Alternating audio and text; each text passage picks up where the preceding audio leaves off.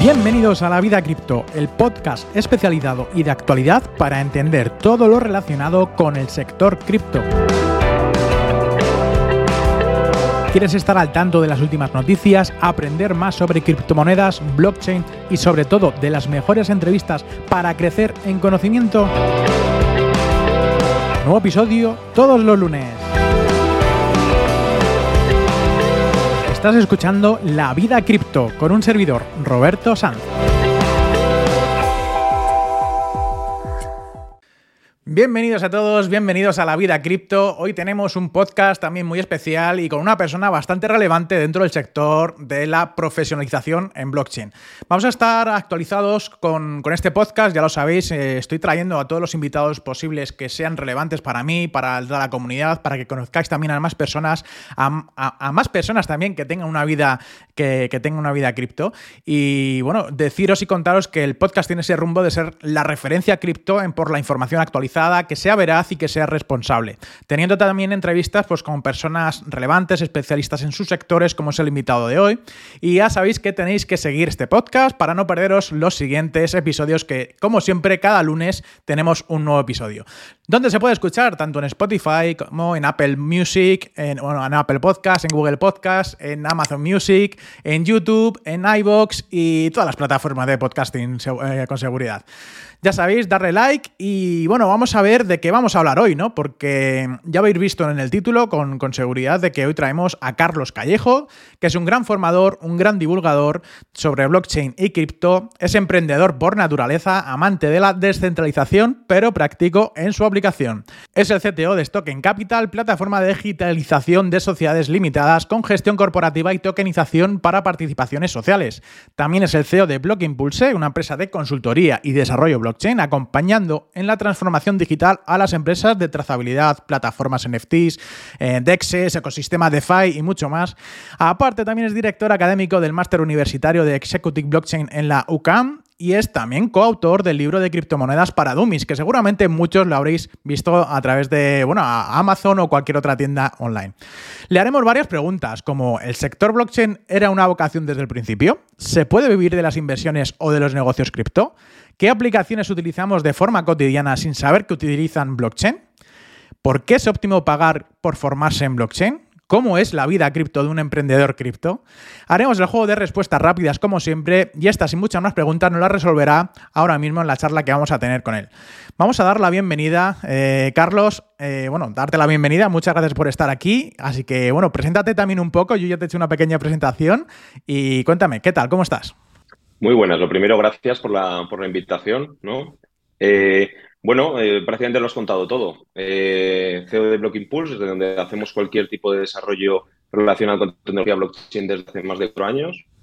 CTO de Stocken Capital, que es, un, es una plataforma muy hacia la legalidad ¿no? de, de todo lo que tiene que ver con, con la compraventa de participaciones sociales y todo lo que puede ayudar blockchain a la digitalización en este sentido.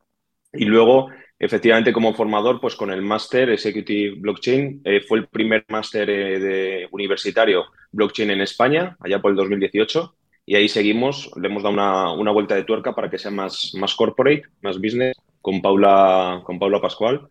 Y, bueno, pues aparte del libro, infoproductos, bueno, pues metidos en mil, en mil ¿no?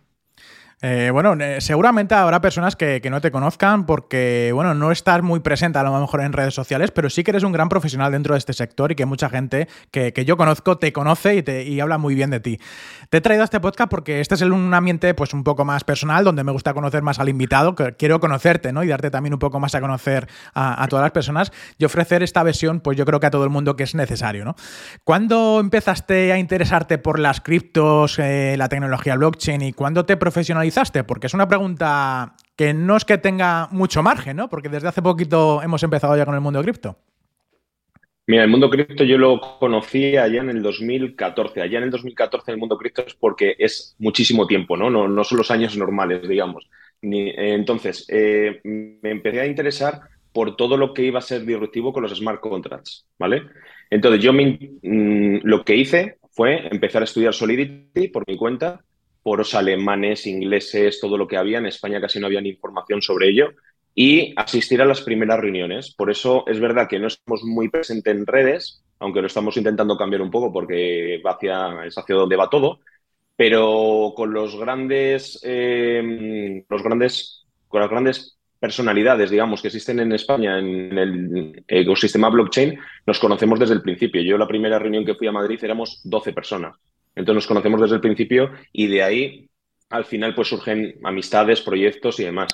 Y luego cuando di el salto a dejarlo todo, fue con el nacimiento de, mi hija, que ya era la segunda, yo tengo dos, dos enanos, y con el nacimiento de mi hija decidí dejarlo todo y dejar mi antigua vida, digamos, y creer realmente las posibilidades que ofrecía esta tecnología, ¿vale? Entonces, cuando formé Block Impulse, que fue en 2018, unos meses antes de Block Impulse ya estamos realizando proyectos, estamos viendo a ver de qué forma podíamos meter mano a la tecnología y bueno, con clientes pues muy dispares, ¿no? De cualquier parte del mundo, sobre todo de países pues extraños. O sea, con las facturas no te quiero ni decir el gestor cómo se las ha tenido que ver para, para, para el tema de, justificarlas y demás, si un poco logra. Y hoy en día, pues muy contentos porque creo que somos una, somos una startup, pero una startup que, bueno, pues estamos eh, con, el tema de startups, porque a mí lo de la empresa me da un poco de, un poco de miedo, ¿no? De perder un poco el control. Y sí que es verdad que las criptomonedas tienen momentos muy buenos y momentos muy malos, y, lo, y ya los que llevamos tiempo en esto, lo, tenemos experiencia en ello. Pero bueno, facturamos eh, en todos estos años desde el inicio más de medio millón de euros todos los años. O sea que estamos, estamos muy contentos con el recorrido que estamos teniendo. Sí que es verdad que en redes sociales deberíamos aparecer más. Y, y las personas de marketing me tienen un poco de odio en ese, sentido. Has, comentado que, bueno, que, diste el salto ¿no? al, mundo cripto 100%. Te doy la enhorabuena, ¿no? Porque yo desde también hace un año y medio también dejé mi, vida atrás tradicional, como así decirlo. ¿En, qué trabajabas antes? ¿Qué es lo que hacías antes y qué te dio eh, ese pie a, decidirte eh, dedicarte 100% a, este sector? Fíjate, yo eh, estuve trabajando, yo soy de ¿vale? Y me mantengo firme aquí aunque todos mis sitios y todo lo que ocurre está en otras ciudades, como todos conocemos, o en otros países. Pero bueno, me mantengo firme y todavía puedo, puedo mantenerme aquí, aunque me toca coger el ave mucho. Eh, pero, pero sí, o sea, al final, eh, yo cuando conocí blockchain no tenía nada que ver con lo que yo me dedicaba. Es decir, yo me dedicaba a ser editor y cámara de, de televisión. Fíjate el cambio. Y yo cuando me iba, eh, encima trabajaba en un, en un proyecto turístico, ¿vale? O sea, en un programa absolutamente turístico de España y Portugal, y me conocía, vamos, nos íbamos a todas las ciudades, estaba 20 días fuera de casa por un sueldo que no estaba mal, pero es que al final veía, y, y es lo que le pasa a todo el mundo, una vez que te involucras en blockchain, no hay salida. O sea, o tiras para adelante o te quedas al inicio, no, no hay más, o sea, no, no, hay otra, no hay otra opción. Entonces te empiezas a involucrar, a ver, a ver, a ver, conoces Bitcoin, metes tus primeros ahorros, eh, los pierdes, eh, vuelves a meter, ganas, lo pierdes, no sabes lo que haces, por aquí, por allá, tal. Y al final, bueno, pues llegó un día que dije, oye, estoy cansado de viajar, estoy cansado de conocer, ya conozco demasiado, ¿vale? Gracias a eso también te da cierta experiencia en, por ejemplo, sé que la zona de abajo, Marbella, eh, todo lo que tiene que ver con Málaga y tal, pues puede ser un terreno muy fructífero para nosotros, muchísimo más que Valladolid y Castilla y León, por ponerte un ejemplo. Entonces, conoces, ves, conoces gente que atraes desde antiguamente, que ves que tiene poder o quiere innovar y, tal, y luego al final, pues fue como, mm, estoy cansado de esto, me quiero dedicar a esto, que es realmente lo que me gusta. Y eso es algo que no se paga con dinero. O sea, levantarte cuando vas a lanzar un proyecto y te levantas con toda la ilusión del mundo, incluso antes de que suene despertado, para ver cómo va, para ver por aquí, por allá, para innovar, eso no, por ejemplo, con, la explosión de DeFi, eso para mí fue mm, una, fuente de entretenimiento brutal. Y sigue siendo, ¿no? A día de hoy también te puedes entretener bastante. Sí, sí. Oye, ¿cómo es, cómo es tu vida, cómo es tu vida, o sea, tu vida día a día? Porque una vida cripto, ya eres cripto 100%, hemos tenido aquí invitados que eh, se están pasando o les queda poco, ¿no? Para empezar a tener también una vida cripto. ¿Cómo es tu vida eh, diariamente, porque sí que es verdad que nos puede dar un poco de tranquilidad, un poco más de libertad. No es un trabajo cotidiano eh, como puede ser cualquier otra profesión eh, tradicional. ¿Cómo es la vida de, Carlos? A ver, la vida de Carlos es una vida de ensueño ahora mismo. O sea, tal cual. Es una vida con muchísima responsabilidad, más de la que quisiera en muchos casos, porque tienes que estar atento, pues como cualquier emprendedor, ¿vale? Pues tienes unos empleados, todo tiene que salir bien, todo tiene que ser correcto y en un mundo tan complicado y tan apasionante como el cripto, ¿vale? En la que la seguridad tiene que estar a la orden del día, eh, los smart contracts auditados, etcétera, explicar a clientes qué es blockchain o cómo se tienen que hacer las cosas, bueno, pues eso, ¿no? Pero es verdad que mi día a día es, eh, me hago mi propio planning. El problema que tengo actualmente y que llevo teniendo durante el último año, por ejemplo, es que me está cambiando a que trabajo más por las tardes incluso que por las mañanas. Es decir, llega un momento en el que por el mercado latinoamericano, por el mercado también que hay mucha gente que empieza a emprender en este mundo con su trabajo normal por las mañanas y por las tardes es cuando se mete en este mundillo. Por todo eso, mm, pues fíjate, el gimnasio me de ir a las 8 de la tarde, intento ir a las 9 de la mañana, para que, para que te hagas una idea. O sea, por la mañana es como más tranquilo para prepararlo de la tarde y me estoy dando cuenta que estoy trabajando más por la tarde. Pero el poder gestionarte tú, tu día a día como te da la gana, es, una, es una pasada. O sea, ves a la gente de tu alrededor con el trabajo de 9 a 3 tan contentos y yo, bueno, pues si mañana por la mañana necesito la mañana libre, pues lo intento coger y se acabó. Y si hay un día que tienes que estar 17 horas delante del ordenador, pues lo tendrás que estar, pero es para ti, o es para el de tu empresa o de, o de tus empleados. Entonces, pues una vida digital, básicamente. Sí, que con el COVID nos, nos ayuda mucho más a lo digital, pero yo sigo prefiriendo las reuniones en persona siempre que pueda. Eso también es verdad. Sí, bueno, sí es verdad y comparto contigo, ¿no? De que esa libertad de, horarios, de, estructura familiar, yo creo que también acompaña mucho.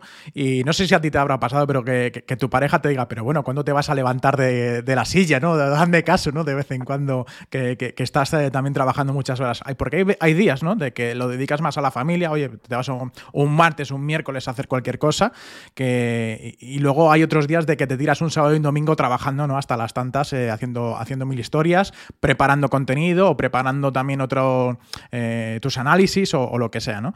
De los trabajos que tienes eh, eh, ahora actualmente, ¿no? Porque te dedicas también no, solamente a una cosa, ¿cuáles son tus fuentes de ingresos más importantes? ¿Qué es lo que te requiere más tiempo y menos tiempo?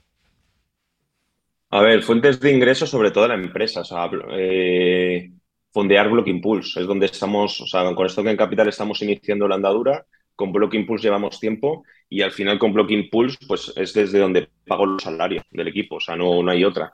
Y nos comportamos como una empresa normal, o sea, y tenemos suficiente experiencia y nos hemos dado, no, experiencia en el plan qué guay hace Carlos, sino muchos cabezazos contra la pared de, de, por, dónde, de por dónde llevar el tema de los proyectos. Oye, que te pago te pago de no sé qué, que te viene uno, eh, ya le escala rápido, ¿no? Entonces, sí que es verdad que, bueno, lo intentamos llevar todo como una empresa tradicional lo más normal posible y encontrar la fuente de ingresos desde ahí. Mm, gracias a Dios no nos va mal y, tenemos trabajo para los próximos seis meses. O sea, y no estamos en el momento, digamos, dulce. Entonces, en ese sentido, luego las inversiones propias que también con, el, con la empresa estamos invirtiendo en, otras empresas. Y luego con Stock Capital lo que estamos intentando hacer también es, además de fondearla desde Block Impulse, a traer inversión, bueno, pues estamos un poco ahí, pero sobre todo en el tema empresarial. O sea, yo, por ejemplo, el tema de, inversión, soy, soy muy largoplacista. O sea, no, no soy de una persona que invierte, lo saca, lo gasta, lo mueve. Yo invierto en cuatro o cinco cosas que creo que pueden tirar para adelante, sobre todo en criptomonedas, y a partir de ahí ya veremos en un futuro. O sea, no estoy, no estoy pendiente, gracias a Dios, de ello, ni lo necesito en mi día a día, digamos.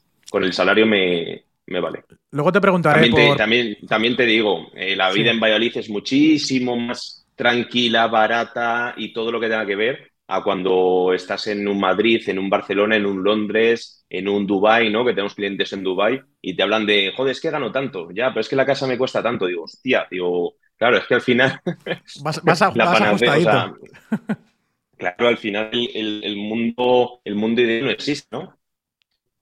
Y la principal eh, misión del ahorro realmente es, eso, ¿no? O sea, si por mucho que tú vayas ganando dinero, si no lo gestionas de buena manera, o sea, antes de irte a vivir a, una casa de alquiler que te cueste 1.500 euros o, 2.000 euros al mes, pues si te puedes ir a una que valga, que valga 700, 800 y tengas la, misma calidad de vida o lo que sea, pues ahí estás eh, teniendo una buena fuente de... O, puedes recortar bastante dinero para poder invertir también en, tu futuro, ¿no?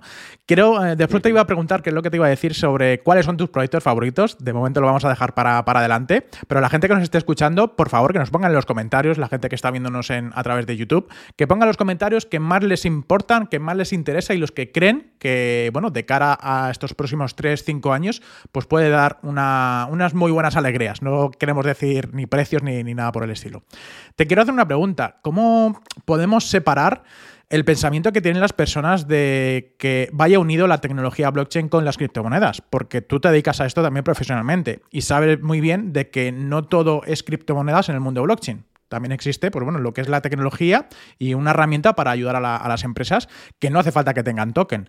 ¿Cómo podemos separar también ese pensamiento a, la gente? Para que inviertan en pues valor, para que inviertan en empresa más que en, más que en un token. Yo, fíjate, te voy a ser totalmente sincero. Eh, cuando empezamos en Blocking Pools, sí que nos fijamos mucho en el tema. A ver, estamos en una, zona agroalimentaria, ¿no? De por sí. Entonces, sí que nos fijamos muchísimo en el tema de, blockchain única y exclusivamente como red. Primero en las mm, blockchains privadas, que ahora, bueno, vuelven a aparecer un poco los ledger típicos que se utilizaban en, aquel momento, los BESU y, demás.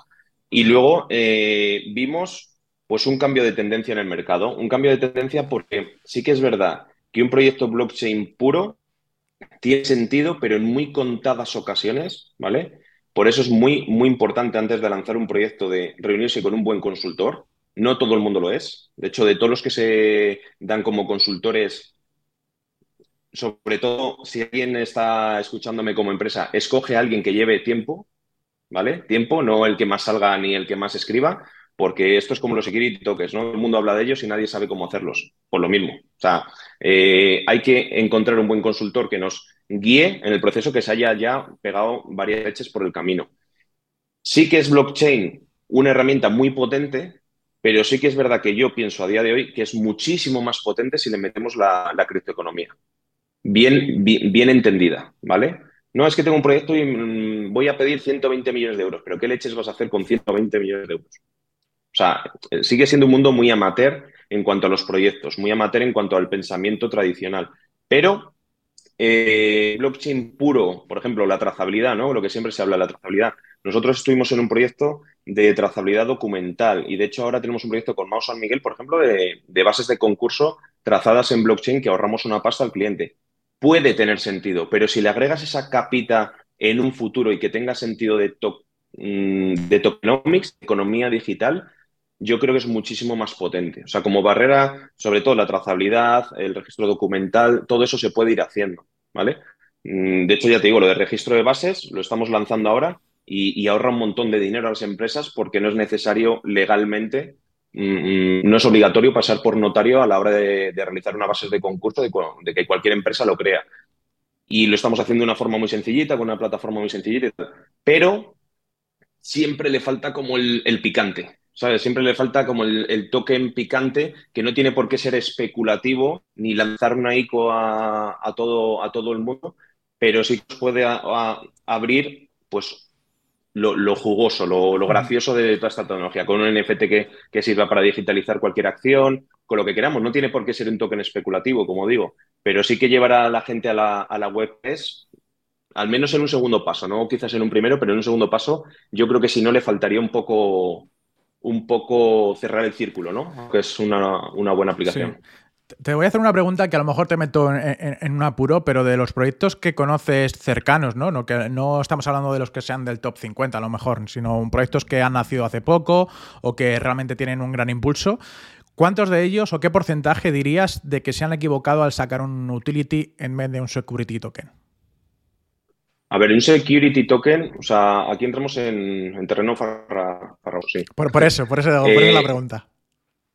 Un security token se puso muy de moda eh, a finales del 2019, creo que fue, y salieron unas empresas españolas con casi todo vendido diciendo que habían sacado un, security token. Un security token asemeja como la participación social de una empresa. Al final puedes recibir dividendos, que es justamente lo que no puedes recibir o no deberías de poder recibir con un utility. Pero es que realmente un mercado de security tokens, aunque tú consigas lanzar un security token que legalmente la CNMV te dice, por ejemplo, en España, tienes que cumplir esto y tal, tú cuando vas a la CNMV a reunirte con ellos, te lo digo de primera mano, no te van a dar el sello de te vamos a dejar utilizar este instrumento porque no hay nadie haciéndolo y si no hay nadie haciéndolo es por algo. No hay nadie haciéndolo en ninguna parte, excepto, bueno, te puedes ir a Delaware o a Gibraltar o algún tipo de, de, jurisprudencia muy, muy, muy, eh, bueno, pues enfocada a blockchain que te pueden permitir esto. Vale, mi pregunta es, ¿has sacado tu security token? Y legalmente está, está bien construido y tal. ¿En qué mercado lo mueves? no existe un mercado como tal, no existe una, liquidez como tal. Entonces estamos muy, muy, muy lejos todavía de un security token como tal. De hecho, en Stoken Capital nos hemos dedicado a, en vez de ir hacia ese sistema, y todo el mundo está haciendo lo mismo, todo el mundo está encontrando cómo llegar a ofrecer más o menos lo mismo sin hacerlo, ¿no? Eh, bueno, pues nosotros digitalizamos las participaciones sociales, te permitimos la compraventa de las mismas sin notario. No es un yo te voy a dar un token para que tú juegues, ni es especulativo, pero te voy a facilitar mediante esta tecnología la compraventa, entrada de inversores, por ejemplo, en tu sociedad limitada. Bueno, pues ahí estamos, ¿no? Eh, y en cambio, el utility, ¿cuánta gente se equivoca al crear un utility? Yo te diría el 90%. O sea, el 90% de los utilities o de las ICOs que nosotros lanzamos necesitan casi todas que estemos detrás de ellos para, para, que entiendan realmente el ecosistema y todo lo que ocurre detrás de cuando se entrega el token al usuario, que es que eso ya nos metemos en pools de liquidez, flash loans que te pueden eh, quitar el precio, mete bots de arbitraje, eh, tienes que tener muchísimas cosas en cuenta y no es lanzar una ICO, un token y, y ala, sino tener preparado un ecosistema para que el token tenga sentido, ¿no? Oye, voy a vender, lo que te decía antes, 100 millones de tokens a un euro, pero ¿para qué necesitas 100 millones de euros para este proyecto? Si es que cualquiera, fuera del hype o fuera de, lo que podamos pensar en blockchain, si cualquiera se, pone se ponga a hacer cuatro números en una libreta, se va a dar cuenta de que estás cometiendo barbaridades, ¿no? O que estás comentando barbaridades. Entonces, los utilities siguen siendo una muy buena oportunidad y nosotros, gracias a ellos, pues estamos mm, viviendo bien porque nos dedicamos a vender eh, con una plataforma llave en mano ICOs, ¿vale? Totalmente personalizadas, pero tienen que tener sentido. Tienen que tener sentido. Pero los securities por ahora están muy lejos de, de al menos de lo que nosotros pensamos. Sí, muchos proyectos incluso no necesitarían crear ningún tipo de token, o sea, no, no, necesitan esa economía interior para, o por lo menos en el momento en el que han salido, ¿no? Hemos visto ejemplos muy buenos, incluso yo tampoco todavía sigo entendiendo muy bien el token de Uniswap, para qué sirve si solamente en teoría es para gobernanza, ¿no? Pero a base de ello, de sacarlo, utilizar Su, su, su, proyecto, pues, eh, pues bueno, ese airdrop que recibimos muchos en, en aquel momento, pues ha sido jugoso, ¿no? Pero que no tiene tampoco un sentido muy, muy lógico, ¿no? Te voy a hacer una pregunta también un poco más personal. Eh, ¿cuál, ¿Cuáles fueron los días más importantes eh, que hayas vivido en este entorno cripto? Porque podemos ver ¿no? de que han habido muchos acontecimientos buenos, como el nacimiento de Bitcoin, como eh, cualquier otro diferente, pero para ti, personalmente, ¿cuáles fueron o cuáles han sido algunos de los días más importantes? ya no solamente hablando de que algo haya pasado en cripto, sino a ti personalmente, oye, pues este día me acuerdo porque lanzamos este proyecto o porque decidí construir mi empresa o no sé. A ver, yo creo que nuestro primer cliente fue uno de ellos, que fue crear la empresa y tenerlo al día siguiente y fue una facturación importante, de hecho. Eh, que luego, fíjate, por temas legales el proyecto no llegó a lanzarse como se tenía que lanzar, que es que luego todo es eso. O sea, al final un proyecto siempre tiene parte legal, tecnológica y económica, o sea, es tal cual. Eh, luego diría, cuando conocí DeFi, que me acuerdo que me pilló en pleno, cuando realmente me involucré, me involucré, mm, fue en, en medio del COVID, un poquito antes del COVID fue.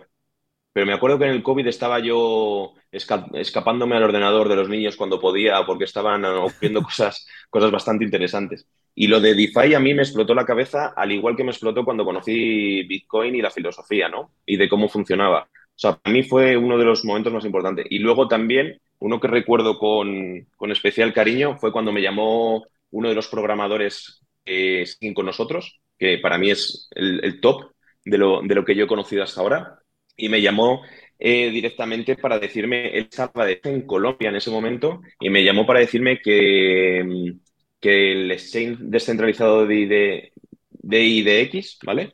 Eh, había lanzado un, pues lo que dices tú, un airdrop y nos había tocado a cada cuenta, porque utilizábamos un bot de Flash Loans para eh, arbitraje entre, entre diferentes pools somos esos malos que a veces también nos lucrábamos con ese tipo de cosas cuando las cosas no estaban bien hechas por los proyectos. Y, recuerdo que nos dieron una barbaridad, no sé si fueron 60, 64 mil dólares al cambio de, en un airdrop en varias cuentas y fue como, ahí te da cuenta de, es demasiado fácil. Es decir, ¿qué coño acaba de ocurrir? Es decir, ¿por qué esta gente, bueno, por lo, de, por lo que venimos acostumbrados, un cuello de botella muy grande, solo se puede conseguir tokens a partir de un airdrop y lo han hecho de esa manera para no sé qué? ¿Para qué sirve? Pues ahí está el fundamental de todo. Yo no lo sé. Yo cogí el token en cuanto pude y lo cambié a Ether. Se acabó. O sea, no, no, no me involucro mucho más. Uniswap, pues todos los temas legales. O sea, yo creo que está clarísimo que se quieren hacer una DAO dentro de lo digital para que cuando vengan los problemas legales decir, no, es que mandamos entre todos. Bueno, eh, ya. lo, veremos. Lo veremos. Es verdad que, que la constante relación entre la legalidad realmente y los proyectos eh, cada vez va más. Y, va a haber muchos proyectos que están ahora que con carácter retroactivo van a tener que rendir cuentas. Y yo creo que los tokens de gobernanza, por un lado, son muy positivos, ¿vale? Y las DAOs y todo lo que queramos formar, pero legalmente es un... El otro día, mira, teníamos un chico que encima conocimos en el evento de Zaragoza que nos preguntaba, ¿no? Oye, a ver si en el tema legal, porque fui con Rafael, con nuestro abogado, eh, oye, tal, a ver si me puedes ayudar, porque claro, cobra de una DAO tanto, no sé si sean 25 o 30 mil dólares en criptomonedas, lo he intentado justificar ante Hacienda y la DAO no existe en ningún sitio. No, no, no está registrada en ningún sitio. Entonces, ¿cómo lo justifico? ¿Qué, Claro, pues, pues todas esas cosas, nos guste o no, se van a tener que ir eh, enfocando. Mm, es, que, es que no queda otra. Entonces, ese tema de los toques de gobernanza o los, de estos grandes proyectos, yo, yo veo claro, por un lado, financiación y por otro lado, bueno, pues quitarse de ciertas responsabilidades. Hmm. Bueno, te, he ido preguntando por qué, cuáles eran los días más felices. Te, te, me has ido un poco por el tema de DAO y demás. Sí, te preguntar... me he ido, me he ido, me he ido. no pasa nada. Te, quiero preguntar de, los días más felices y, de los días un poco más tristes, eh, agobiados y, demás. ¿Cuáles, ¿Cuáles momentos has pasado de decir, uff, eh, ¿Estoy entre la cuerda floja o...? A ver, los momentos también, ha, habido momentos de, impagos, por ejemplo. O sea, en el sector cripto se lleva mucho eso de voy a, creer, voy a crear un proyecto, voy a, mm, voy a pagar cuenta de cinco, pero realmente tengo uno, voy con todo y luego no consigo los otros cuatro y qué pasa, ¿no?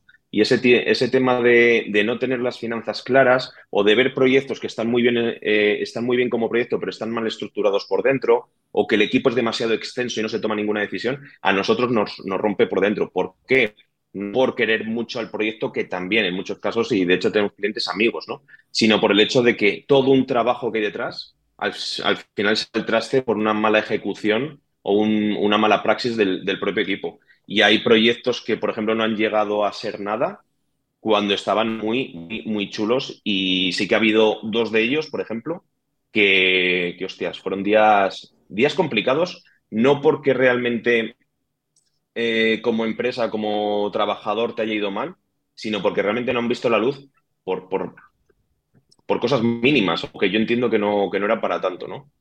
Bueno, sí, no, suele pasar, ¿no? De que por el tema de impagos, a mí también me ha pasado alguna vez que, incluso, eh, bueno, que creo que es así, ¿no? En todo, en todo este sector cripto, cuando viene también un proyecto y solamente te quieren pagar en su propio token que van a lanzar dentro de un año, ¿no?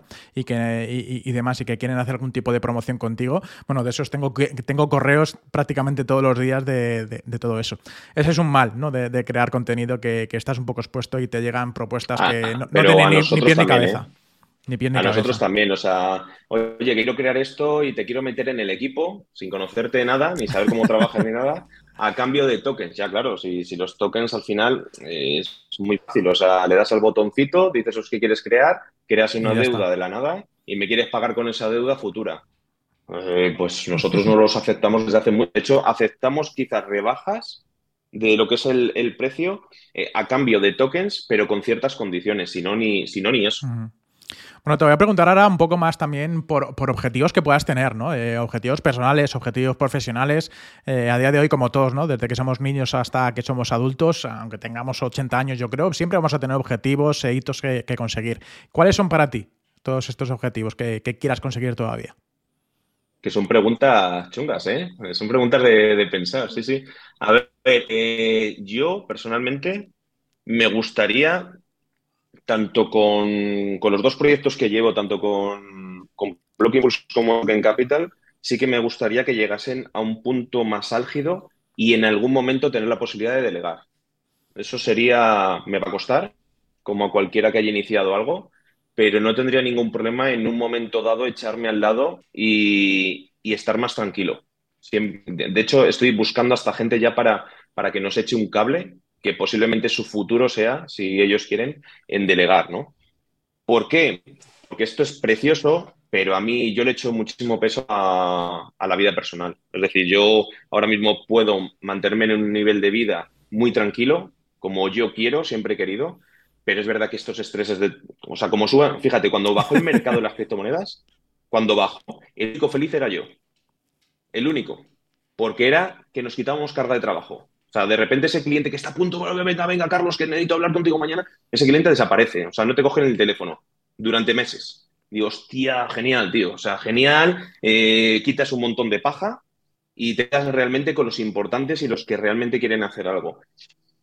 Entonces yo le doy tanto peso a lo personal, o me gustaría darle tanto peso a lo personal, que sí que me gustaría llegar con los proyectos a lanzarlos y que sea un equipo externo y yo como advisor, digamos, que lleven ambas, ambas empresas. Ese sería, no le veo el futuro a cinco años, ojalá, pero sí que le veo el futuro quizás a, bueno, pues más para adelante. Y luego las empresas donde estamos metidos, lo que estamos haciendo, bueno, pues también no quiero morir trabajando, ni quiero morir multimillonario por muy bien que me vaya. O sea, no, no, es, no son retos. ¿Estás poniendo entonces eh, sobre la mesa alguna oferta de trabajo para que aquellas personas que nos estén escuchando y demás? no, todo, todo tiene que ir mínimo igual y todo mejor. O sea, yo creo que sí que puede llegar el momento que haciendo bien las cosas eh, se pueda delegar. Ya te digo, yo tengo mucho miedo a convertirme, a ver, miedo entre comillas, a convertirme en una gran empresa. No me apetece ir eh, ahora mismo, según vivo, a una oficina con 25 empleados y pum, pum, pum, pum, pum, y todo, me, gusta la improvisación, me gusta lo que hacemos, me gusta elegir el proyecto donde trabajamos y si tengo que decir que no o vete a tomar por saco un cliente, me quedo tan a gusto. Es decir, o sea, eso solo me lo da. ¿Qué ocurre? Que como cualquier empresa llega un momento que tiene que, que, dar el salto. Y el, el salto normalmente significa buscar financiación. Y si tienes financiación de otros, al final ya no eres tu propio jefe. Entonces, es una buena que mucha gente no ve hasta que le pasa, pero es complicada de gestionar. Es decir, cuando tú estás acostumbrado a hacer lo que te da la gana y te va bien, si realmente quieres darle el salto, lo mismo necesitas un capital externo. Y cuando tienes un capital externo, tienes un jefe. Entonces, llegados a ese momento, yo creo que a mí se me haría duro. sinceramente. como a cualquier emprendedor, ¿eh? se le haría duro y conozco muchos casos de que se les hace duro. Entonces, llegado a ese momento, sí prefiero quedarme como advisor porque yo principalmente soy consultor de blockchain. Intenté ser programador, pero me encontré infinidad de personas mucho mejores que yo. ¿Para qué leche seguir en ese mundo? Cuando creo que mi función es tratar con el cliente, que todo salga bien, eh, ser consultor, ser conceptualizador de, de idea y luego la experiencia pues te da un grado Vale, pues ya está. Yo me puedo quedar en ese rol y quizás los que lleven a los programadores o el equipo técnico y lo que haya que hacer lo lleve otra persona. Ahí en ese punto sí me veo. Y a título personal, ¿qué objetivos tienes marcados en la lista de los próximos 10, 20, 30 años? ¿Qué te gustaría conseguir? ¿A ¿Dar la vuelta al mundo? ¿Tener un tercer hijo? ¿Cómo? Pues sí, pues a ver, ya con dos me es suficiente, ¿eh? O sea, con dos ya cualquiera que los aquí Te, aquí te estoy obligando a, te estoy obligando a que lo cuentes para que luego lo cumplas, así que. Sí, sí, sí, total, total. A ver, pues sí que es verdad que me gustaría eh, irme unos años fuera. O sea, de hecho tuve una oferta de trabajo muy tentadora hace dos años en México, que era una oferta pues como la de las películas, tal cual, y al final no me atreví porque tenía, me exigían full time prácticamente y no podía hacer eso. Pero, pero sí que es, full time, pero podía seguir con las empresas, pero claro, el full time significa que las empresas vete tú a saber en qué horario del, día, ¿no? Pero me atraía más la idea de poder irme. Es decir, el poder trabajar desde un ordenador y no tener por qué estar presente, te da esa libertad y te llena un poco la cabeza de pajaritos. Y sí que me gustaría irme fuera a vivir unos cuantos años. Eso sí que lo, lo tengo en mente y lo haré, trabajando sin trabajar, seguro. Y, no, y no te creas que soy más... Mm, no tengo no sé, o sea, materialista tampoco soy. quiero disfrutar de mi tiempo. O sea, si, estoy como hasta ahora, pues un poquito más relajado. Con eso ya me, me, valdría. Sí, sí, yo creo que eso es también llegar al éxito, ¿no? Del conseguir eh, una plenitud eh, constante en ti mismo y no, no querer ser más por lo que puedan ver de los demás en ti, ¿no? Sino que mientras que tú estés a gusto, feliz y demás, yo creo que eso es conseguir eh, el éxito. Es que yo, yo, yo creo, fíjate, para, perdona, yo creo que he estado antes con, una, con un punto clave. Es decir, una persona tiene que saber sobre sus propias finanzas. Es que me parece muy, muy, muy importante, sobre todo si nos metemos en temas de inversión, el que alguien sepa cómo gestionar sus finanzas. Porque lo que tenemos pensado es, joder, es que el de al lado, es que el otro es envidia pura. Es decir, oye, que es que el otro tiene tres bitcoins, joder, y no nos ha vendido y ha ganado más dinero que yo. Preocúpate de ti, haz un saneamiento de tus finanzas diarias y a partir de ahí empieza a crecer. Porque lo vas a perder todo muchas veces, sobre todo en criptomonedas, no todo, pero bueno, vas a tener grandes riesgos muchas veces.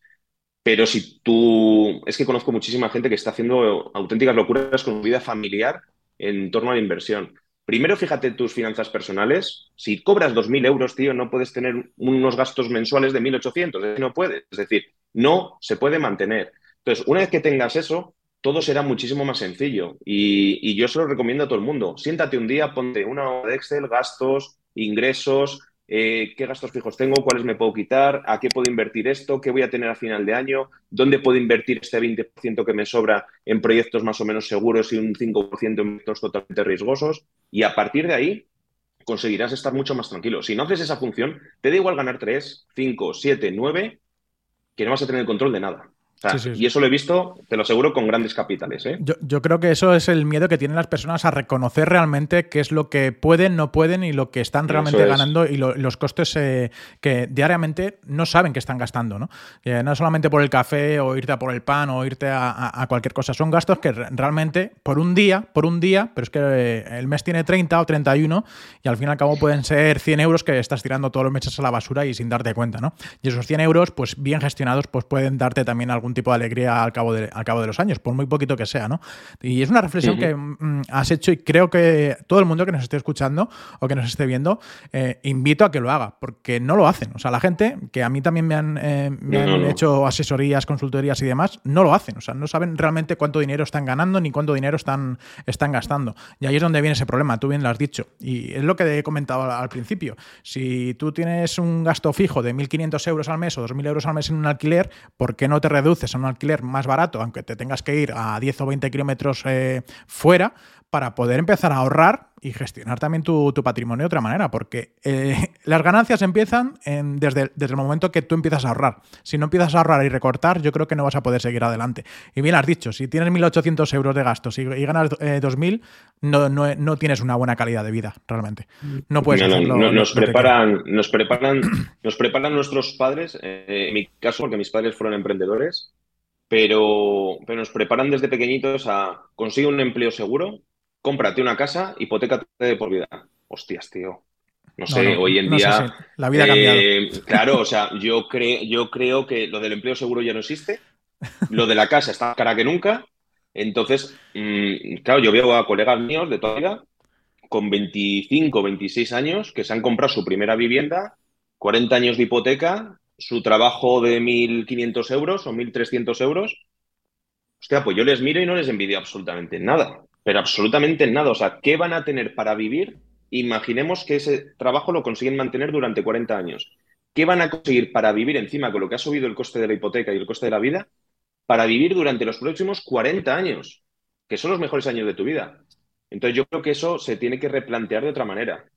Mm, yo soy más partidario de empezar a ahorrar, invertir y jugártela, coño, que tengo mucho tiempo por delante para poder revertir la situación, a, estar sin poderte gastar 200 euros al mes durante 40 años. Entonces yo creo que, eso sí es verdad, o sea, ya fuera de lo que es blockchain, criptomonedas y tal. Y luego encima, si tienes 200 euros y te lo gastas en Bitcoin y esperas a que te dé la alegría del año en tres meses para sacarte de borrachera, pues lógicamente no, no, es, una, no es una decisión muy, muy coherente. La vida cripto em, ¿puede que se normalice con el paso del tiempo? O sea, ¿crees que realmente más personas se darán cuenta de que esta oportunidad del sector, ya no estamos hablando de que, oye, inviertas en un proyecto, se vaya a la luna y ganes dinero, sino que eso es muy complicado de que, suceda, sino que puedas tener un negocio, que crees negocio dentro del, sector cripto. ¿Cuánto crees o cuánto, cuánto tiempo crees que necesita la economía o la gente para que esto se normalice? yo creo que estamos viviendo la digitalización de absolutamente todo, absolutamente todo, lo hemos visto con todo. Y ahora llega el mundo de la digitalización de las finanzas. Eh, yo creo que todas las empresas van a tener que estar presentes de una manera u otra para captar un mercado en auge y un mercado donde se mueven grandes cantidades de dinero, grandes cantidades de transacciones y hay que estar ahí. Yo creo que de aquí a, yo te diría, tres a cinco años, no, no le veo más recorrido. Es decir, yo creo que la adopción tiene que llegar. Nosotros tenemos que hacer para que esa adopción sea más, más fácil en todos los sentidos, ¿vale? Más transitoria. al final la adopción va a llegar. Eso es, pero al final la adopción va a llegar. Nosotros, ya te dije, cuando hemos empezado, joder, que estamos hablando de 2018, que no estamos hablando tampoco de hace 32 años, ¿vale? Y cuando empezamos los proyectos eran oscuros, no lo siguiente, no oscuros en el sentido de que sean ilegales, sino oscuros de no se sabía muy bien cómo realizarlos, tal, no sé qué. Y ahora estamos trabajando con empresas que todos conocemos, en cuestión de tres años, cuatro años. Entonces, sí que es verdad que, parece que hay una, una intención clara de ir hacia aquí. Y según está el mundo, parece la tormenta perfecta para que cada vez más se mire hacia este sentido, ¿no? A mí lo que me da miedo es más mm, no la adopción hacia esta tecnología o de las empresas hacia esta tecnología, sino lo que vamos a dejar atrás. O sea, las economías cómo van a quedar, eh, lo hablaba el otro día con, mi hermano, ¿no? que es parte de la empresa también, que es, económico. Hostias, tío, si, si, como Estado debemos cada. si, si, debemos tanto y el que nos da nos debe tanto y, el que le da él le deben tanto y al final imprimimos más y bien el COVID. coño, esto es, esto es insalvable. Las criptomonedas se van a salvar, bastante bien se están comportando. Pero sí, que es verdad que nos vamos todos a un entorno digital y el entorno digital, cómo está preparada las finanzas, es blockchain puro y duro a ver hasta qué punto la legalidad llega, los estados intervienen, nos dejan jugar con cierta privacidad y demás. Ahí es donde está el kit de la cuestión, pero que las empresas están interesando absolutamente todas. Y como venga otro pico de, grandes eh, noticias para la criptoeconomía, eh, se va a llenar esto de, gente interesada. O sea, no, tengo ningún tipo de, dudas de que eso va a ocurrir. Sí, y prontito, ¿eh? Tarde, o temprano, o sea, realmente eh, la adopción va, va a llegar una, pregunta que también eh, suelo hacer, porque me interesa, ¿no? Por el hecho de que las opiniones que, de los invitados que traigo aquí yo creo que eh, son, son, necesarias para la gente que sobre todo está empezando, ¿no? Eh, si ya que conoces este sector, tanto lo bueno como lo malo, si tuvieras que empezar otra vez de cero, ¿harías lo mismo para poder conseguir estar en el mismo sitio en el que estás? Hombre, algo habría cambiado, ¿eh? algo habría cambiado de, de ciertas cosas que tendría que haber hecho mejor mucho mejor. Por ejemplo, como igual que hemos hablado antes de, cómo tener más o menos estructurada la economía personal para no tener problemas y demás, o al menos estar más enterado de lo que estás haciendo, que no, no lógicamente todo es, eh, A o B.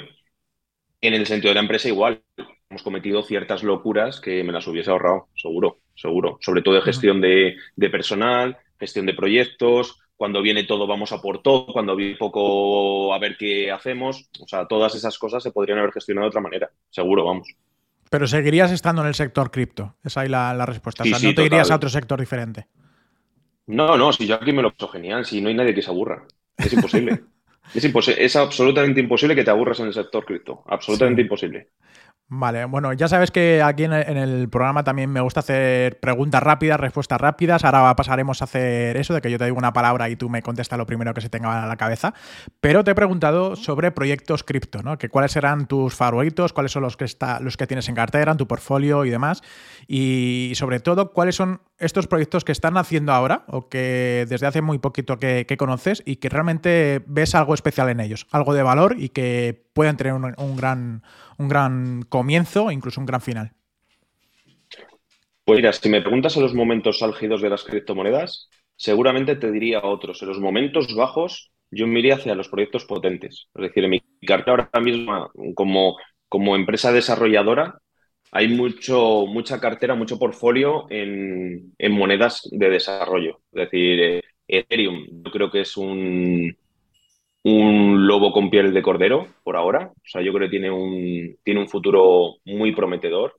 Quizás no ahora mismo, pero sí que a largo plazo tiene un futuro muy prometedor. Y todo lo que tenga que ver con las Layer 2. O sea, ahí estamos muy, muy focalizados. Por ejemplo, Polygon, que ahora ha tenido una subida también, que ha salido una noticia con Meta, ¿no? De Facebook, que van a hacer los NFTs y tal. Eh, Polygon lo enganchamos nosotros a, a cero, a cero con, con, a 0,9 o algo así. O sea, fíjate en la revalorización que tiene a un dólar y pico que, lleva ahora. Y casi todas estas, o sea, llevamos muchísimo de desarrollo, muchísimo. Solana sí que nos quitamos de ello porque no creemos mucho en, el proyecto en sí. O sea, todo todas las opciones que en a, cambiarte eh, blockchain funciona muy mal y yo vengo a ofrecerte la mejor solución, esas las desechas. O sea, sí, así. Eh, las coges y las tiras. Pero sí que es verdad que las que llevan un poquito de tiempo y las que llevan menos es donde se basa nuestro portfolio. Al final yo siempre le digo a la gente un poco lo mismo. Bitcoin y Ethereum tienen que estar, porque tienen que estar en un portfolio y encima con grandes cantidades eh, en cuanto a, a porcentajes y más en los momentos chungos, porque si esto vuelve a tener sentido van a ser las que van a subir. Y fíjate, estoy viendo con cierta buena inercia a los proyectos que se están dedicando más a la, a lo contrario la filosofía blockchain, ¿vale? Lo que es BNB, lo que son grandes corporaciones que están sacando su token y tiene sentido. No te sabría decir una, un listado, pero yo qué sé, yo me fijaría en el top 50, top, top 30 para ahora mismo tener un portfolio al menos del 80-90% y luego ese 10% jugártela quizás a lo que decías, ¿no? Proyectos chiquitillos que acaban de nacer y demás, pero yo, fíjate, yo ahora mismo no estoy tampoco buscando proyectos chiquitillos, sí que invierto en alguno, pero para salir en dos días, o sea, es lo que, lo que hago y cuando tengo tiempo, cuando me aburro, que son pocos días. Y vuelvo a creer en que las posiciones ahora mismo son tan jugosas de proyectos grandes y me encanta, por ejemplo, el proyecto de AVE. O sea, en AVE siendo, llevo siendo holder desde hace un montón de tiempo y he vuelto a ver precios de AVE que no veía desde que el token se llamaba de otra manera. Entonces he vuelto a meter un poquito más porque son proyectos muy grandes me da un poco de miedo de la desconfianza del tema legal, a ver cómo les va a salpicar cuando les toque, pero sí que es verdad que capitalizan un montón de pasta, hacen las cosas muy bien, tienen un equipo súper pro y ese tipo de proyectos a mí me gusta. Entonces, en vez de irme a proyectos que acaban de nacer para encontrar el pelotazo, yo creo que lo interesante ahora es encontrar el punto de acceso que no preveíamos desde hace un montón de tiempo que iba a estar tan bajo. Podemos hablar del RON que tiene una comunidad de la hostia, Polkadot, podemos hablar de, de Aave, podemos hablar de Uniswap, podemos hablar de Cure. O sea, hay muchos proyectos que nos que tienen una entrada ahora que como esto vuelva a ser lo que era, va a ser una revalorización brutal. Bueno, van a ser lo que eran y, no, te digo, serán más. Eso sí, sí, claro. eso es. o sea, te digo, simplemente para que se vuelvan a poner al nivel al que estaban. Sí. dentro de la empresa en la que, en la que trabajas, eh, ¿cuáles son los proyectos que últimamente han tenido éxito o han tenido o van a tener éxito de los mm, de todos los que, bueno, de hecho uno de ellos nos conocimos y empezamos a hablar a través de Seacoast. Eh, no sé si este sería un proyecto que en los que invertiréis vosotros o solamente le habéis hecho el diseño de, de la ICO. Pues nosotros este 2022 cambiamos completamente nuestra. Antes hacíamos todos los trabajos ad hoc y al final como empresa es un poco locura, es uno de los fallos que, te dije que, yo cambiaría. ¿Por qué? Porque al final no tener un producto personalizado completo, o sea, por muy personalizado que sea, pero que el, el árbol esté hecho y solo haya que hacer las ramas, para entendernos, eh, al final como empresa te penaliza. Mola mucho porque te metes en cada historia de la leche, pero, pero penaliza. Entonces sí que desde el 2022, febrero así, nos hemos planteado, nos metimos en el garaje, como quien dice, planteamos una solución de marketplace de NFTs y una solución de marketplace de, no marketplace, sino de ICOs personalizadas, ¿vale? Con un montón de historias y tal. Lo de la ICO nos ha ido genial, lo de los NFTs nos empieza a ir genial ahora, parece que hay más convencimiento. Y de proyectos, pues hemos lanzado, por ejemplo, la primera ICO que lanzamos fue el token de Velo, Velobaba, fíjate. Eh, y fue bastante bien. Y ahí es donde aprendimos realmente la, dureza de, de, sacar una ICO en plazo, con tiempo, explicar al que lo tiene que manejar cómo manejarlo, los problemas que te puedes encontrar, porque es muy fácil, como te decía, hablar de este mundo, es muy fácil de, pues blockchain va a venir y te encuentras LinkedIn lleno de noticias, ¿no? Pues yo creo que blockchain, porque... Bueno, cuando me lo aterrices y me lo demuestres, yo me lo creo. O sea, es lo difícil. Hay muchas pequeñas cosas que luego, hasta que no te has empapado de ello, el lanzamiento de una ICO, eso es, eso es la hostia. O sea, no sé cómo es el lanzamiento de una empresa en bolsa, pero esto seguro que es la leche. Sea, ver a 12 personas en una videollamada viendo cómo lanzar una ICO, que suba el dinero, que este tío te da un error, que el smart contra de repente no tira para adelante porque hay un método que, ¿sabes? O sea, todas esas cosas hay que vivirlas. Yo creo que Seacoast, por ejemplo, me preguntabas, es un proyecto que tiene a largo plazo muchísimo sentido y que puede tener mucho sentido porque tienen muchísimo partnership con el tema de la costa y vienen de una aplicación previa. No, no, no, es como quiero hacer un token para la costa y a ver qué me encuentro, sino vienen con un background. Y, y de NFTs tenemos proyectos chulos como un ticketing de billetes de avión no nominativos. Tenemos un proyecto muy chulo que se llama Experience, que es de Manolo, que son grandes amigos además, y de Borja, que se dedican al NFT eh, vacacional es decir, vas a poder alquilar villas de semilujo para, para con tu NFT que vas a poder vender, revender y tal. Bueno, yo qué sé, tenemos proyectos muy chulos entre manos, muy, muy chulos. Joder, genial, genial. Eh, eh, yo quiero estar al tanto ¿no? de todo lo que estáis haciendo porque sí que es verdad que mm, ya solamente ese filtro ¿no? de que vosotros hacéis para poder desarrollar un proyecto ya es un filtro muy grande. O sea, que no aceptáis cualquier proyecto para poder ayudarles, que eso es un, filtro que, hay que tener. No, no porque te locuras. Claro, siguen claro. locuras y, como te venga eh, alguien con dinero y no tenga ni idea, es que al final va a ser un va a ser un problema futuro para ti porque no va a entender muchas cosas de las que van a suceder. Entonces, al final, hay mucha empresa normal o tradicional que se quiere meter aquí que sabe un poquito, pero no es saber un poquito, es que tienes que saber, no casi programación, pero tienes que saber cómo funciona luego el mundo ahí abajo. Eso es. Entonces, El, lanzamiento de un token y, conseguir un precio estable, es que fíjate en las grandes empresas, si es que no, no te lo digo yo.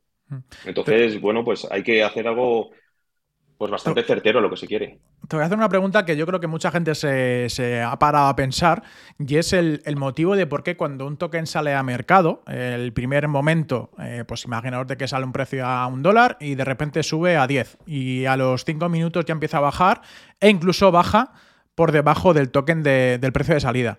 ¿Qué motivos puede influir eso en el tokenomics para que la gente pueda entender qué es lo que ha sucedido con, ese token? mil historias. O sea, puede ocurrir mil cosas. Es decir, eh, podemos confiar la salida de un token en un launchpad, por ejemplo. Pues un launchpad, desde mi punto de vista, o está muy bien gestionado, o están para hoy para mañana. Al final son un montón de inversores potentes que te van a entrar a un precio más bajo del que de tu propia ICO. Y en cuanto salga al mercado, que van a salir ellos antes, por supuesto, el usuario normal te lo van a tirar abajo porque del proyecto en sí les interesa hacer un por tres, no el proyecto. Eh, podemos hacer, nosotros confiamos más en la solución que te contaba, es decir, poner en tu propia página web, ya que te vas a dedicar a blockchain, coño, que sabes hacer blockchain, no que utilices la URL para lanzar tu token, ¿no?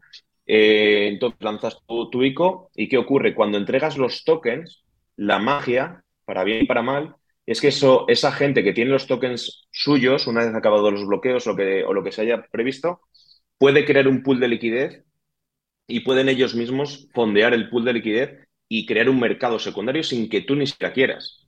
¿Qué es lo que hay que hacer? Estar previamente preparado para que el pool de liquidez tú seas el primero en crearlo, tener liquidez guardada suficiente para mantener un poco el precio y luego es libre mercado, no queda otra. Ahí entran en juego los flash loans que acabamos, que acabamos de decir antes, eh, entran en juego los bots de liquidez, entran en juego un montón de cosas que hay que tener previamente hechas. ¿Qué es lo que normalmente se hace? Se lanza un ICO, se recoge la pasta y nos olvidamos y, que ocurra lo que buenamente se quiera. Y lo que comentábamos también, yo no puedo lanzar una ICO a la vieja usanza, que era un white paper, una carta de intenciones, ¿no? Como unos contratos de lo que se va a hacer, y luego lanzar una página web y recaudar pasta y ya veremos qué hacemos, sino hoy en día se tiene que ser más profesional. Tienes que venir, pues como SICOs, vienes con una aplicación, un conocimiento de mercado, unos partnerships ya controlados, pues puedes llegar a crear un buen mercado pero tienes que venir con algo hecho autofinanciado que la gente crea en tu proyecto y sobre todo cuando entregamos el token, joder, que tengas donde canjearlo. Yo no me imagino Experience crearle la plataforma y cuando vayan a comprar el NFT, decirle, no, es que todavía no tenemos el mercado hecho. Hostia, pues, pues ¿y qué, me espero? ¿Dos años? Es que no, no tiene sentido. Y todas esas cosas tan amateur siguen ocurriendo. Sí, sí, sí.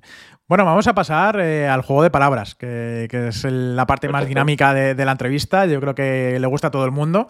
Y como te he comentado, o sea, yo te voy a, a decir una palabra, un par de palabras, una pequeña frase y lo primero que se te venga a la cabeza, sea un adjetivo, sea una pequeña definición o lo que sea, que sea rápida, eh, concisa, lo primero que se te venga a la cabeza. ¿Vale? Las dos primeras va. son las típicas que siempre he dicho, que es la primera, blockchain, Bitcoin. criptomonedas, Eh, especulación. descentralización, Futuro. bancos, Fuera de juego. security token,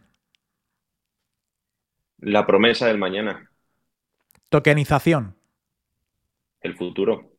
Web3, El presente. emprender en España, Uf, complicado. Bitcoin, Eh, bueno, la puerta, ¿no? la puerta de entrada, ¿no? Eso es. Invertir, Divertirse. En criptomonedas divertirse, diría. inflación, Eh, huir. el metaverso de Meta, Promesa. los NFTs de Bored Apes, Un antes y un después.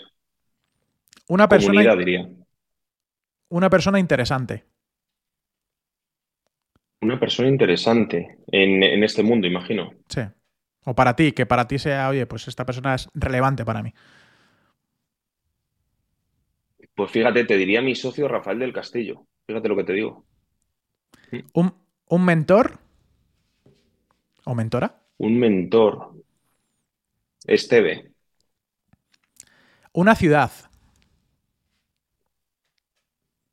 Una ciudad. Me gusta Madrid. un activo financiero, ¿Blockchain o lo que el que te guste, un activo financiero. Que sepas que ese es el activo financiero que, me- que prefieres. para mí Ethereum? Juan Ramón Rayo, Eh, objetivo. Champagne Zhao, CEO de Binance.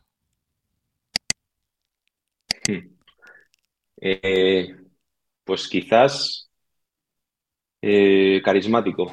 Quizás. Bueno, es que carismático tampoco. Diría, diría listo. Vitalik Buterin, Personaje. eh, Michael Saylor de MicroStrategy, Eh, bueno, persona a seguir. Paula Pascual, Compi y, y muy, muy trabajadora, di- diríamos. Roberto Sanz, Roberto Sanz. ¿Qué quieres que diga? No, a ver, eh, Roberto Sanz, esto no estaba pactado, ¿no? No, no me habías enviado un... nada, no te he enviado nada. Roberto Sanz me parece que es la buena forma de acercarse a este mundo desde, desde el puro, desde el punto de vista comunicativo. Muchas gracias. De hecho, yo creo que hay, hay, hay mucho que limpiar ahí, la verdad. Proof Mucho. of Work o Proof of Stake.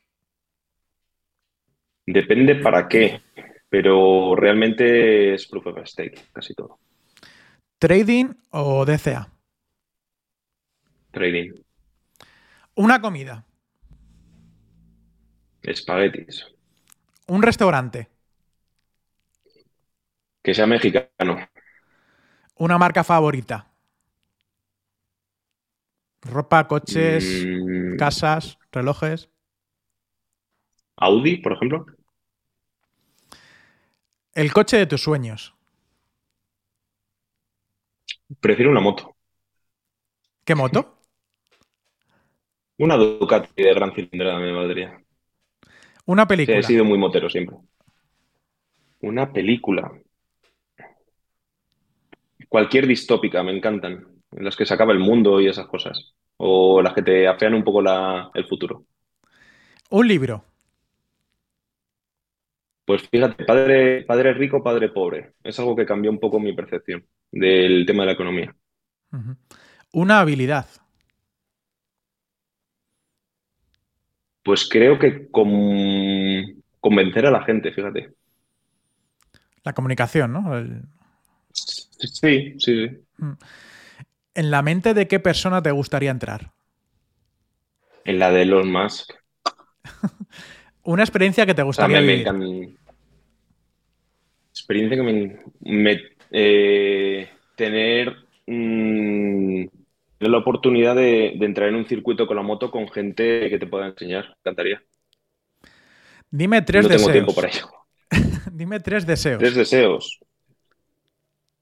Por un lado, me gustaría que. Vale, tres deseos. Me gustaría que el ambiente político y politizante que tenemos todos se acabe. Es decir, o sea, me gustaría que la gente fuera más, más ella en todos los sentidos. Me gustaría que Europa y sobre todo España sea más puntera en cuanto a ayuda a todo el tema de emprendimiento y más a todo lo que estamos hablando. Sería, sería algo bastante interesante. Y luego, bueno, pues no sé, salud para, todos mis, mis llegados. Al final es lo, es lo importante. No vale de nada currar mucho si al final no, no lo puedes disfrutar. Carlos Callejo. Ambicioso. Genial. Bueno, pues estas han sido las preguntas y respuestas rápidas, te lo agradezco porque te hace pensar, ¿no? Te hace decir, bueno, a ver, ¿qué, digo, ¿no? En, este momento. Total, total. Y para ir finalizando la entrevista, aunque me podría quedar aquí una segunda parte, que por problemas de tiempo no, vamos a, poder, eh, son preguntas un poco más personales que a lo mejor creo que, nos puede hacer eh, crecer eh, mentalmente, emocionalmente y sobre todo profesionalmente. Y la, la pregunta es, ¿a quién conoces tú que yo debería conocer? Alguien que para ti, oye, sea altamente relevante, que hayas conocido hace poco o hace mucho, pero que de verdad pueda cambiar la vida de, otras personas. A ver, si nos fijamos en el punto de vista emprendedor, yo llamaría, y te lo vas a pasar genial, yo llamaría al de, al de Experience, a Manolo. Es, es, no sé, es lo que yo veo en cualquier emprendedor, un tío muy metódico, con un proyecto bien armado, eh, que ojalá le, vaya bien, eso estamos intentando, pero le veo con esa ambición, ese entusiasmo que normalmente los demás no tenemos. Tiene ese, punto, ese punto de, andaluz, ¿no? que, quizás a muchos nos falta en algunos problemas que nos enfrentamos día a día. Genial, pues me, lo tomo, en cuenta. Y, lo, y, lo pasará, y lo pasaréis bien, seguro. Sí, sí. Bueno, todas las personas que nos estéis escuchando, si alguien quiere hablar con él, pues que, le busque, ¿no? Por, por redes o, donde sea, que es interesante. Sí, sí, eh, es, un buen personaje. Sí, sí. Bueno, eh, has estado trabajando, luchando, emprendiendo. ¿Cuál es la lección más importante que has aprendido en, en esta vida? La lección, la humildad total. Intento siempre mantenerme muy humilde y no fiarme demasiado de tengo mucho dinero, tengo poco dinero, al final somos dos personas y todos tenemos una idea y todo el mundo con una buena idea y ganas puede llevar a cabo. ¿Y esa persona que te haya inspirado más en, tu vida? ¿O, esa persona que cuando has tenido alguna duda o, una incertidumbre? Pues quizás, mi, sí, quizás mi hermano mayor. De hecho, tengo que contar que el primero que me ayudó a financiar, digamos, con la primera parte de la, la empresa e involucrarse en este barco fue mi hermano mayor Víctor, y, creo que sí, creo que sería por ahí. Sería una persona muy, muy influyente. Encima le reconozco que es un, es un crack y en lo que él pilota, yo no, y en lo que piloto, él no. O sea que es una combinación perfecta. genial, genial. Genial, pues eh, así, ¿no? En este caso que siga así, que por lo menos tu hermano a ver si escucha esta, esta entrevista, que seguro que le gustarán las palabras que le, has dicho. En cuanto a consejos que, que, nos han dado nuestros padres, familiares, abuelos y demás, ¿hay alguno que quieras conservar, incluso que quieras mm, ofrecer también a los demás, a la gente que nos está escuchando o incluso a tus hijos? Sobre todo lo que te decía, lo que se vive mucho en, en blockchain es el tema de la apariencia. Y, es algo que cada vez que vuelve a tener todo esto auge, vuelves a ver. Y a mí es algo que, de lo que huyo, porque es que luego la realidad es otra. Yo diría eso, es decir, confiar en las personas y, realmente, bueno, pues no fijarse tanto en las apariencias, ¿no? Que vivimos en un mundo demasiado simulado, demasiado de redes sociales, de cochazos, de no sé qué. Todo el mundo en LinkedIn tiene una empresa de la hostia, todo el mundo en Instagram es guapo, todo el mundo en Facebook tiene la mejor familia y, joder, nuestros hijos van a nacer con esa realidad, no van a conocer la otra que nosotros hemos conocido. Entonces, eso me, da bastante pena, la verdad. Hmm. Entonces, ¿qué cambiarías tú en ese aspecto? O sea, ¿qué es, lo que tú propondrías para que conservar ¿no? esa, esa, doble vertiente que tú y yo sí que estamos conociendo? O sea, que los hijos a lo mejor no van a conocer otra historia, como bien has dicho, ¿qué podrías cambiar? ¿Qué es lo que harías tú, por ejemplo, de cara a tus hijos, de cara al futuro? Pues sobre todo la sociabilidad. Es decir, yo yo he tenido pareja en Canadá, por ejemplo, he conocido bastante eh, el mundo anglosajón y aquí tenemos oro, por mucho que nos quejemos. Es decir, la sociabilidad, el conocer al vecino, el irte con tus amigos, el conocer el barrio donde vives, al tío del bar, todo eso a mí es lo que me ha gustado siempre. Yo nací en Madrid, he tenido ese barrio de Madrid antiguo, eh, luego me he venido a Madrid, en Madrid he tenido eso, he tenido un montón de amigos en el pueblo, en la ciudad, en no sé qué, no sé cuál y todo eso de sociabilidad al final te pone los pies en el suelo. Yo tengo una empresa y, me, y hablo hoy con un tío de Dubai que tiene no sé qué, y luego tengo por la tarde un café con los amigos de siempre, que esa es la realidad. No es el tío de Dubai que, ¿vale? Ese tío de Dubai te necesita por algo. Eh, no tiene nada que ver. Entonces, sí que mantener esos lazos bastante, bastante fuertes. Genial, Es lo que nos está faltando un poco últimamente. Y sobre todo ya para ir finalizando, eh, aquellas personas que quieren empezar en esta vida cripto, ¿qué consejos, qué recomendaciones le, dirías ¿no? para esas personas que todavía no han comprado sus, primeros, sus primeras criptomonedas, que quieren empezar ¿no? en este sector que no saben muy bien eh, cómo hacerlo y si en este caso la formación sería importante y por qué pagar también por, por una formación de calidad? A mí siempre que me preguntan eso, pongo formación en mayúsculas. Siempre, muchas veces. Es decir, formación no te puedes adentrar en blockchain sin saber dónde te adentras, porque es que tiene muchas aristas. No es solo trading. Ya, coño, es que cada proyecto es diferente. O sea, yo tengo amigos invirtiendo aquí en criptomonedas que no tienen ni idea ni de lo que se dedica el proyecto. Pero ven subir y bajar la monedita y les hace más gracia el logo. Ya está. Y es que mucha gente es así, ¿no? Esto no es, no es la panacea, es un muy buen momento de oportunidad para, para invertir en lo que va a ser el futuro, ¿vale? No todos van a existir, de hecho el 96% de las criptomonedas serán basura y lo, y lo son ya. Mm, aunque tengan especulación. Pero, pero bueno, es un buen momento para formarse y lo bonito de la blockchain es que te abre la, capacidad de todo. Es decir, cualquier empresa de blockchain con tokenomics o lo que sea, es que te da toda la información. Lo que en el mundo tradicional sería inviable, aquí tienes la información abierta para ti. Si sabes dónde, cómo interpretar esa información, dónde buscarla, eh, qué, qué herramientas utilizar, tienes unas posibilidades enormes. Por lo tanto, formación y formación. Antes de Está muy bien que metas 50 eurillos o 20 eurillos a la criptomoneda para obligarte a estar ahí, que yo eso me lo hacía con los proyectos antes. Yo cuando había un proyecto que me interesaba le metía cierto dinero y digo, joder, ya me voy a mirarlo. O sea, ya en algún momento me tengo que parar realmente a qué, porque me lo está comentando todo el mundo y todavía no lo sigo y tal. Y era mi forma de, involucrarme, ¿no? A veces ha salido bien y a veces mal, como todo. Eh, pero formación, no te puedes meter en este mundo sin saber las piezas básicas de cómo funciona. Es, inviable. Vas a acabar estafado, vas a acabar eh, con, con, esos amigos a los que tu madre no les gusta que vaya, que, salgas al parque, ¿no? Vas a acabar en, malos, en malos círculos. Bueno, pues ya lo estáis escuchando, ya no solamente lo digo yo, no lo dicen el resto de los invitados, Carlos también un gran profesional de este sector. Y pregunta típica final que siempre hago es qué se necesita para una adopción cripto de manera mundial. Pues yo creo que todavía tenemos el problema, y lo estamos salvando, ¿eh? pero todavía tenemos el problema de que es demasiado difícil. O sea, a mi padre yo no le puedo manejar, eh, digamos, a mi padre no puedo decir cómo se tiene que meter en cripto, manejar un MetaMask, eh, meterse en la Web3, manejar sus claves privadas si las pierdes, si se las hackean, si no sé qué. Yo creo que tiene que haber un, varios niveles en los cuales habrá gente más pro que quiera absolutamente todo habrá gente menos y habrá gente que siga confiando en los criptobancos de turno, que son los que van a seguir corriendo los riesgos. Y se acabó, ya está. Y, todos hermanos y todos amigos, porque vamos en la misma dirección. No hay que pegarse con nadie. O sea, cada uno decidirá su, futuro. Pero creo que sobre todo es eso, la facilidad. Pero vamos, que estamos cerca, ¿eh? O sea, en cuanto los bancos vean ya que ya se están haciendo cosas, en cuanto los bancos sean los primeros en custodiar criptomonedas, en dárnoslas, en hablarnos de ellas. Hace dos años las demonizaban y nos llamaban a todos incultos y ahora, bueno, pues la, vida es así, ¿no?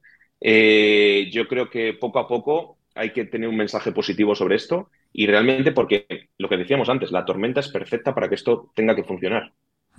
Es que no, hay, no hay muchos más salvavidas. Sí, la, verdad es que sí, poco a poco. Yo creo que el trabajo que estamos haciendo, tanto tú como, como yo, como el resto de personas que estamos en este sector, eh, está ayudando, ¿no? Poco, aunque sea cada uno poniendo su, granito de arena, yo creo que la suma de todos hace, hace que esta adopción pueda llegar antes.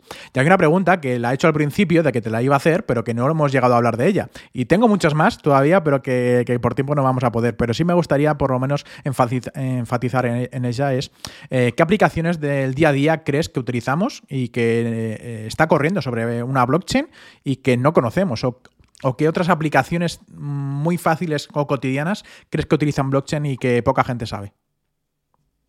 Pues yo creo que muchas de... Esto es como la inteligencia artificial cuando nació. ¿Cuántas cosas utilizamos hoy con inteligencia artificial que, no lo sabemos? Muchísimas, ¿no? Y parecía también la, el, el, futuro. Con blockchain puede pasar un poco lo mismo. Ahora es verdad que no creo que tengamos muchísimas de las que utilicemos normalmente, pero sí que en registros documentales, en cosas que tengan que ver con, cualquier evidencia pública. Eh, el tema de energético, ¿no? Que hablábamos, el tema también de cómo se están salvando diferentes retos burocráticos con, en el entorno digital y se está apoyando en blockchain. Yo creo que sí que tenemos algunas en las cuales vamos a empezar a utilizar blockchain, no con criptomonedas Web3, pero sí que empezamos a utilizar blockchain como registro de, esa data, ¿no? Como registro permanente de esa data en un ambiente público. Esa es, la principal bondad, digamos. Sí, de hecho hay algunos usuarios de la marca de, creo que es Jaguar o Land Rover, creo que, bueno, la marca de Jaguar Land Rover que tienen un, sistema a través de, IOTA que van trazando toda la información de los vehículos, de los vehículos eléctricos, uno o dos modelos en concreto, y, son aplicaciones que están utilizando esos usuarios, esos propietarios que seguramente no, conozcan. Es uno de, esos factores, ¿no? Que por ejemplo día a día se están empezando a, extender y que no sabemos, ¿no? Que, que, utilizamos. Bueno, no todos, todo el mundo utilizamos WhatsApp todavía que sepamos no utiliza eh, blockchain para el registro de todos los datos, no, lo sabemos, pero sí que poco a poco iremos viendo y en esa dirección no es donde nos tenemos que ir, que utilicemos aplicaciones, que utilicemos herramientas y que no nos hace falta entender qué es lo que hay detrás, sino que simplemente funciona. Eso es. Has con el punto clave con el tema del WhatsApp. Mi madre no ha encendido un ordenador en su vida, en su vida, ¿eh? Pero no le ha quedado más huevos, hablando mal y claro, que utilizar WhatsApp. ¿Por qué? Porque lo utiliza todo el mundo. Pues esto será un poco parecido. O sea, al final, todo el mundo, ¿cómo mi padre va a utilizar WhatsApp? Si con el SMS se lía. Bueno, pues si realmente es una herramienta potente que soluciona problemas, tú tranquilo que, las personas mayores que fuera, están fuera de la digitalización y tal, no son tontos precisamente, son los que han creado todo lo que tenemos ahora. De hecho, ya se involucrarán, o sea, ya se involucrarán en, en conocer WhatsApp. Esto es lo mismo, cuando tú eh, el tema en Estados Unidos está llevando el tema del ticketing, NFTs y tal, que yo creo que es un nicho muy potente por abrir, por todo el mercado secundario de los NFTs que puede llegar a tener. Cuando sea fácil a un Starbucks conseguir un NFT, ponerlo a la venta y que alguien te lo compre, cuando eso sea sencillo, todo esto va a tener sentido, por ejemplo. al final creo que el mercado de los NFTs está, es que está por construir. O sea, es que no, se ha puesto ni, ni los primeros cimientos, yo diría. Entonces, todo esto hace que, tenga sentido. Si no, y luego la vida digital que llevamos, que nos guste o no, es la vida, el trabajo, las nuevas empresas, el carácter digital. Es que al final todas estas herramientas las vamos a tener que utilizar. O sea, yo no, yo no tengo ninguna, ninguna duda de que esto sea así. Ninguna. Eso es. Bueno, pues nada, eh, Carlos, agradecerte el tiempo que has estado aquí conmigo eh, enormemente. Ya sabéis que podéis seguirnos en las redes sociales. Eh, Carlos, si tienes alguna red social, tanto de empresa o personal, que quieran que te sigan. Ahí en LinkedIn es donde somos un poco más atentos. Instagram, Facebook no tanto, Instagram, LinkedIn, LinkedIn para el tema empresarial y tal. Y como empresa y como, como persona física. Y lo que digo siempre, no tengáis miedo a preguntar cualquier tontería, ¿vale? Que a vosotros sea como una tontería, que todos hemos tenido las mismas dudas cuando empezamos. Prefiero siempre ayudar a una persona a que no caiga en una estafa, que es que las hay y, sigue habiéndolas. Y, si las hay es porque realmente consiguen eh, eh, personas, simplemente. Prefiero un WhatsApp de Carlos, no te conozco de nada, ¿qué te parece esto? A que realmente caigáis en, trampas de este tipo. Estamos todos para ayudar, es un ecosistema muy naciente y lo que os digo, somos, por mucho que parezca, somos cuatro monos los que, los que estamos ahí día a día picando piedra, por lo tanto, todo lo que os podamos ayudar, tanto el perfil empresa como el perfil personal, no tengáis ningún tipo de duda para preguntar, por favor. Sí, sí, a mí me vienen muchas personas que... hemos tenido esa, esa, ayuda, ¿no? A mí me viene justamente esa, y doy pie a lo que has comentado de que ya han llegado tarde, o sea, que ya han sido estafados, ¿no? Y me dicen, oye, ¿qué pasa con este dinero? Ayúdame a conseguirlo, ¿no? De, cómo recuperarlo. Y claro, pues es mejor preguntar antes a alguien que por lo menos esté dentro de este sector, que a simple vista ya directamente estar viendo de que no es, no es de buena tinta. Eh, paso también a recordaros a todo el mundo que suscribáis también a la newsletter que tengo gratuita, totalmente eh, semanal todos los sábados, eh, se emite de, forma periódica y de las últimas novedades, de los últimos posts que podéis leer es eh, qué minar después de Ethereum 2.0 para aquellos mineros que, tienen su minería, qué es la mempool, que es un, algo mm, particular muy... muy muy característico de, cada blockchain, que para aquellos que no lo sepan es la sala de espera ¿no? de, la blockchain para eh, el hecho de, verificar y realmente llegar a cabo esa, transacción y muchas más eh, acciones y comentarios, eh, explicaciones de proyectos lo vais a tener ahí en, este, en esta web. ¿En qué? En robertosanzcriptomonedas.com y ahí os podéis suscribir totalmente gratuito. Quiero dar las gracias a todo el mundo por haber estado escuchando hasta aquí, hasta el final, eh, comentar cuáles son vuestros proyectos favoritos, los que veáis que son más potentes, dar las gracias a Carlos por estar aquí y ha sido un enorme placer. Si quieres comentar algo, una parte final. Nada, gracias por, la entrevista. La verdad es que no estoy muy dado a este tipo de, entrevistas, pero siguiendo tu perfil, bueno, pues creo que es bastante objetivo con todo lo que cuentas y la verdad es que me ha gustado. Me ha gustado la entrevista, no pensaba que yo iba a ser tan, tan personal, tan dar vueltas ahí a, temas que normalmente de los que nunca, de los que nunca hablo. Y nada, un tiempo muy agradable y te deseo el mayor de los éxitos porque es el camino. Es decir, no eso de politizar sobre las criptomonedas, esta es mejor, invierte en esta, invierte en la otra, salte aquí, salte allá, es muy complicado hasta los traders profesionales, que los traders profesionales precisamente en Instagram no están enseñándote cómo lo hacen. Y, tener cuidadito con ese, tipo de, con ese tipo de cuestiones porque es muy fácil caer en tentaciones con el tema de criptomonedas, sobre todo si no tenemos formación. Por lo tanto, creo que, que eres un bueno, eres un referente en este sentido y, me parece que, que, poco a poco, si todo sigue Mm, el camino normal. Nos veremos involucrados en, más proyectos, ambos, y, sobre todo muchísima más gente siguiendo todo este, todo este ecosistema de forma natural, ¿no? Eso es. Pues muchas gracias por tu palabra. Es el momento de seguir construyendo, ¿no? De construir para que luego, como, como, dicen todos, y de hecho me he levantado esta mañana justo cuando Champagne Zhao ha escrito la palabra construir. Ha puesto un tweet, he puesto boil. Y digo, si es que es lo que hay que hacer, realmente. O sea, es que es lo que, lo que están haciendo ahora mismo para, luego poder tener una, gran, un gran éxito después. Bueno, pues ya sabéis, darle a seguir a este podcast. Si os ha gustado la entrevista, pues comentar, decir vuestras opiniones. Eh, y bueno, pues ya nos vemos la semana que viene. Un saludo a todos y nos vemos. Chao, chao.